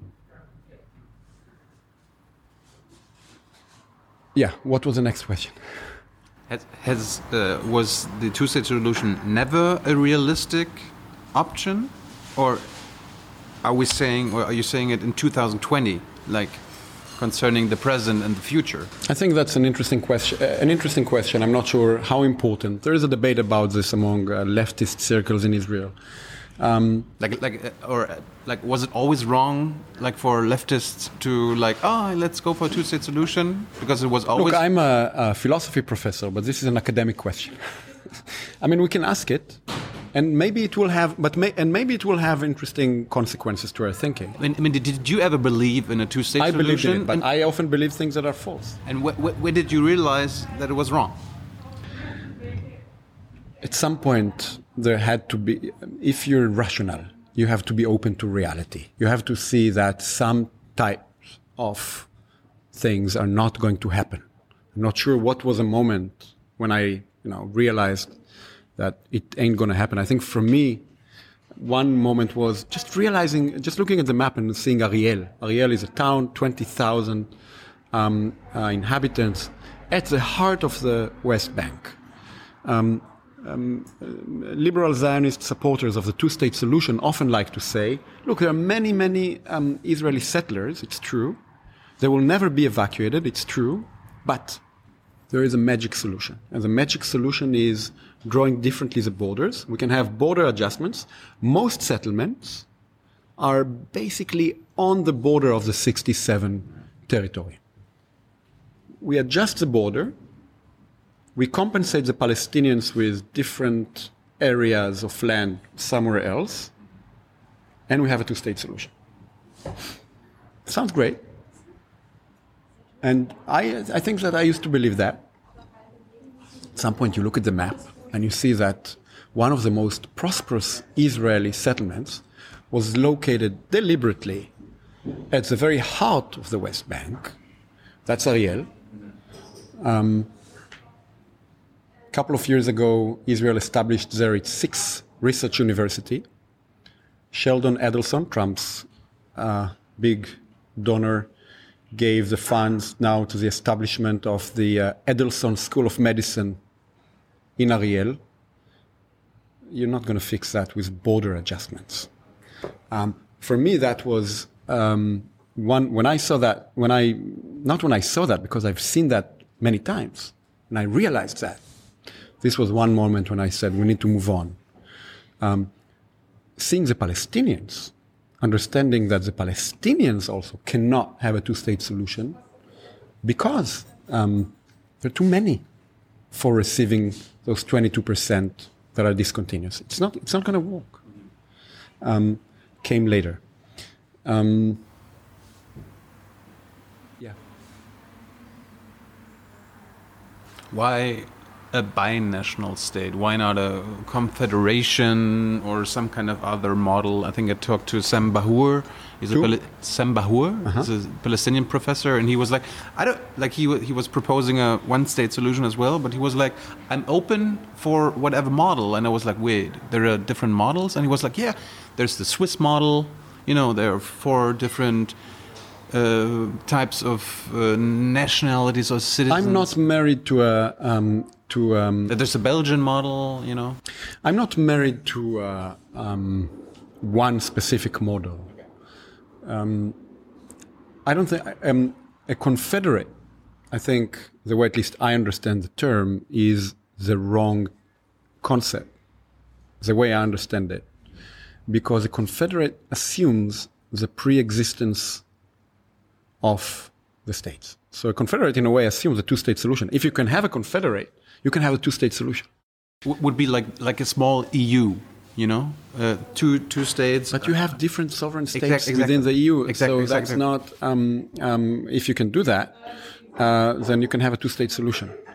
The way I understand it, confederate is a is a place where you have two um, um, sovereign states that can actually opt out. Also, I, I just wanted to give give that as an example, or, or you could say, why not a Israeli-Palestinian Republic? You know, with two Bundesländer. Oh no, that's the, that's very much the idea. That's very much the idea. The idea is to have exactly those uh, two separate Bundesländer, um, um, um, each of them exercising limited sovereignty, national self-determination, more or less across uh, the 67 border, but united between them with a joint constitution. And also, in that sense, their um, sovereignty is checked by this constitution because they cannot just do whatever they want.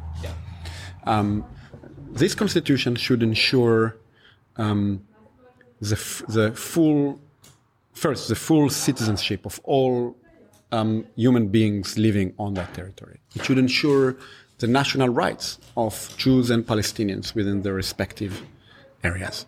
But since separation is no longer possible, maybe it was never possible, but it's not possible now this constitution ought to ensure the full freedom of movement on the whole territory, the full economic rights on the full territory, the right to purchase land, the um, uh, right to walk on the full territory, and so forth. Um, in that sense, it is very much like uh, two Bundesländer united between them um, with uh, yeah, a joint constitution. So the, The- Knesset would be like the joint parliament, That's right. That's right. Um, and, Jerusalem would Jerusalem will be the, um, the uh, Jerusalem can be the capital of each. Uh, be separately, both Bundesländer Yeah. and of the. but don't forget Haifa. Ah, ah, yeah. And Haifa have- should have Haifa should have you know that that's part where it is coming a beautiful imagination. But um, Haifa can have the joint right. So there should be, for example, a, um, a constitutional court, a constitutional court that ensures that um, the neutral joint constitution is enforced. Can sit in Haifa, for example. Does it sound to you utopian? It was a question. No. Okay. Also, not to me. And many people uh, thought that this is utopian. I think it's a little sensation about this book that it takes a fact that's. Um, I'll leave it aside. The, uh, um, it takes a fact that's either unknown or known and assumed to be an anecdote, a weird anecdote, and tries to say, look, look, you have to notice it. This was already proposed and voted on and passed. It will not be diff- it will not, be easy to return to that. But this is not utopian. This was historical reality. In 1977, 78, Menachem Begin, it was mentioned here many times, exactly when he came and gave this speech about apartheid, when he said, you know, we have to offer all Palestinians citizenship. Otherwise, this will be apartheid. In that same speech, this was a moment when he proposed his vision. People sometimes call it the Begin Plan or the Begin Autonomy Plan. This is all mischaracterizations of what Begin proposed. Begin proposed giving all Palestinians full Israeli citizenship, full freedom of movement, full economic rights on the whole territory. I print this in the book, the whole program. The Knesset voted on that program and passed it. 68 now don't catch me uh, you know uh, we are in a respectable journalistic um, venue. 68 or 64 i want to say 68 for 40 abstained 8 against. In any case it passed. It was then sacked for all sorts of reasons no matter uh, doesn't matter now. There is nothing utopian about ideas of this sort they were historical realities by no means will it be difficult to return to them. This is much more realistic than speaking of the illusion of the two state solution. Yeah, three que- questions left. First of all, when I talk to, let's say, um, not only settlers, but right wing Israelis uh, about the one state solution, there would always come up one argument well, we would soon be a minority in our own country. Not soon, they already are. Sorry that I interrupt you. Yeah. And then, like, we, uh, the Palestinians would undermine us, they would crush us, and then Israel would dissolve because Jews would be, you know, a minority. Which is like kind of kind of funny that uh, the same people, uh, like, they are afraid of the race. I mean, they are saying like, okay, we would be treated race, uh, racist.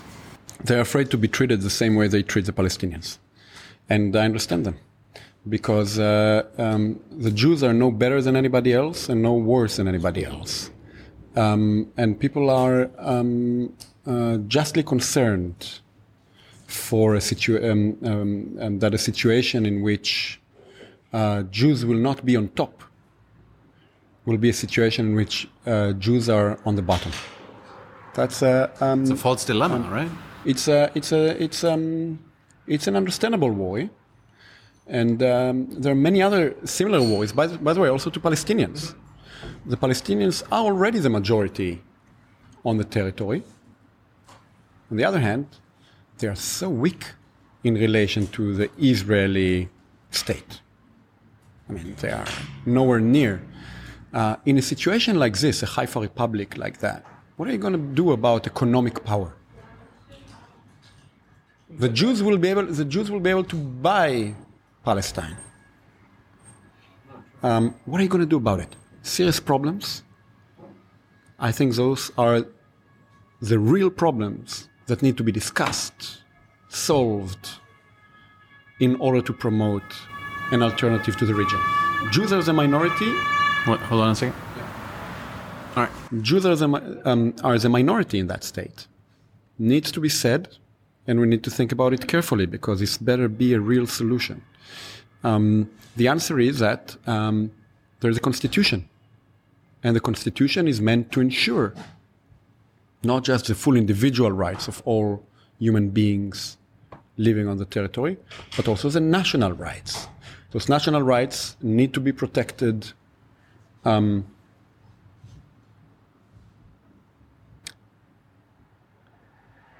the national rights of Jews need to be protected, even though they are the minority. I know it sounds weird to say this, right? Because people usually think about the region as it's a Jewish state and so forth. Um, the Palestinian rights will have to be protected from the economic power that the state of Israel has. And again, we'll be just be able to buy it. You know, um, just be able to buy the territory, just be able to um, completely assert itself. The Haifa Republic is meant in this sense, my imagination of the Haifa Republic is meant in this sense as a half baked cake. It's supposed to begin a discussion. We need to think how to actually then promote it. What are the exact problems um, that need to be addressed? This is one of them the worry of those right wing, not just right wing, also left wing Jews, also even me. Um, um, uh, we have serious concerns to our safety, to our way of life. We need to take this, um, um, this question very seriously as we move towards a binational alternative. Do you address it before you become a binational state, or after afterwards like with, with elections. Like you, you, you, could you could hold elections and you have your binational state and then you have different parties who are like okay this is what we do about the economic power. Before. Before. Before. Because um, um, that's where um, constitutions, depending on your concept of what a democracy is, a constitution is never fully democratic. If your view of democracy is that democratic is whatever people agree about in elections, not my concept of democracy. In any case, it needs to be decided on. Those things, when you go to elections, that thing needs to be pre-decided on in a constitution. And So you uh, would vote on a constitution. there will be ways of doing this, and you can vote on a constitution. That would be a real achievement of the Jew- Jewish people and the Palestinian people to agree on a constitution that would ensure the rights of everybody. Again, so this is um, the edge of the discussion where it sounds, yeah, good luck with that. Well, yeah, we need a lot of luck with that. That's the most realistic thing that we can do that's democratic. I know that all sorts of horrifying, not just undemocratic, but horrifying alternatives are more realistic. But there is no more realistic alternative that is democratic. And that's, for that reason, that is the alternative we need to fight for. What I learned from, again, from Sam Bahour, the Palestinian professor, like I will always remember that because he said, "This is the last generation, the generation of Palestinian, like po- powerful Palestinians, like Abbas and his clique, uh, like a PLO, who are going for their own state." Like after Abbas is dead or not in power anymore, the next generation of Palestinians, if they are smart, they, re- they realize first there will never be a, a sovereign Palestinian state, and second, they turn this question into a civil rights movement. They give up on their own state and basically take your idea or the idea of many and be like, okay, we will never, uh, this occupation will never end. We can never, uh, we can never achieve our uh, own state. We just want to be, we just want to have the same rights. Let's have, let's have this. Sounds like uh, someone to do politics with and promote this alternative. Yeah so, which is basically like we have to wait until Abbas and the, the Fatah guys are Well, dead. Look, I do not wish unwell to anybody, and no, also no. not to Abbas. But I will say this: if this is what we need to wait for, then we're very lucky because I don't think that Abbas will stay for that long. I think we need to wait for much more. I think it will not be so easy. Also, one, once Abbas uh, goes away, it is not the case that uh, this vacuum will, you know, just be filled with the right leadership. Not in Israel, not in uh, Palestine. Um, but look at what happens now in Israel. A certain type of politics has ended its course. It is no longer relevant. The liberal Zionist two state solution is no longer relevant. And it is for this reason that the liberal Zionist parties disappeared. They've done some good.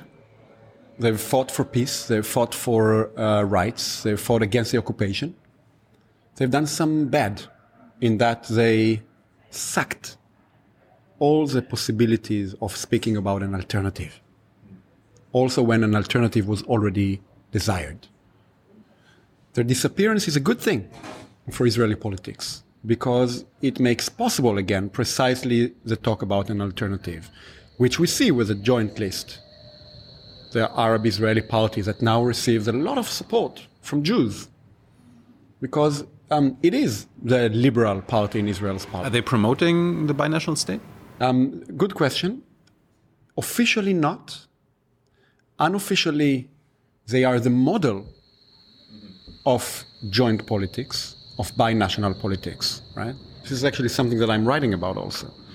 Uh, they need to be pushed just a little bit um, in order to already speak about binationalism explicitly, because when Jews and Arabs run in the same party together, there is no point in speaking about separation. What does it mean to say let's separate Arabs and Jews? You're running in the same party. You're not even having a Jewish and an Arab party running, you know, making a deal. It's the same party.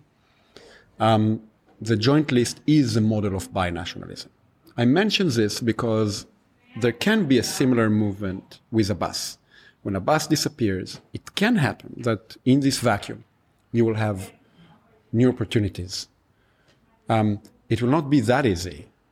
It is not just that we need to wait to Abbas. That would then be, my God, very soon, uh, if you ask me.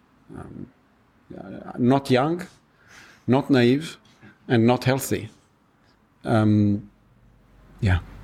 Hey Leute, Jung und Naiv gibt es ja nur durch eure Unterstützung. Ihr könnt uns per PayPal unterstützen oder per Banküberweisung, wie ihr wollt. Ab 20 Euro werdet ihr Produzenten im Abspann einer jeden Folge und einer jeden Regierungspressekonferenz.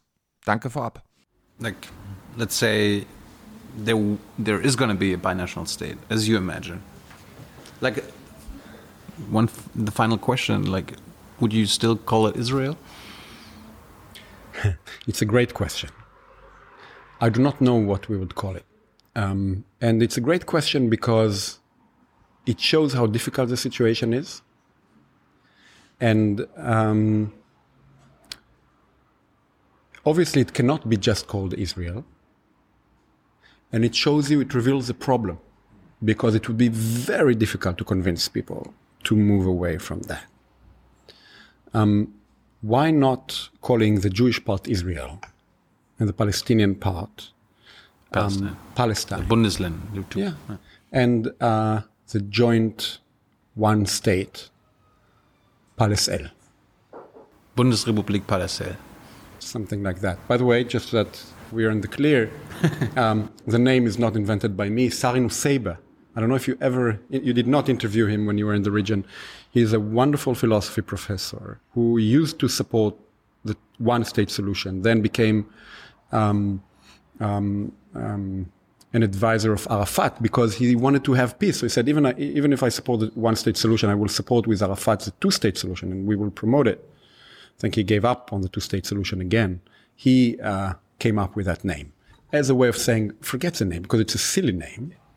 Um, um, I think what's so genius about that name is to say the problem of the name is very difficult on the one hand, but it shows you how silly it is on the other.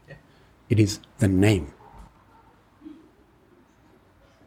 Omri, thanks so much. I think we oh did more than two hours, Tyler.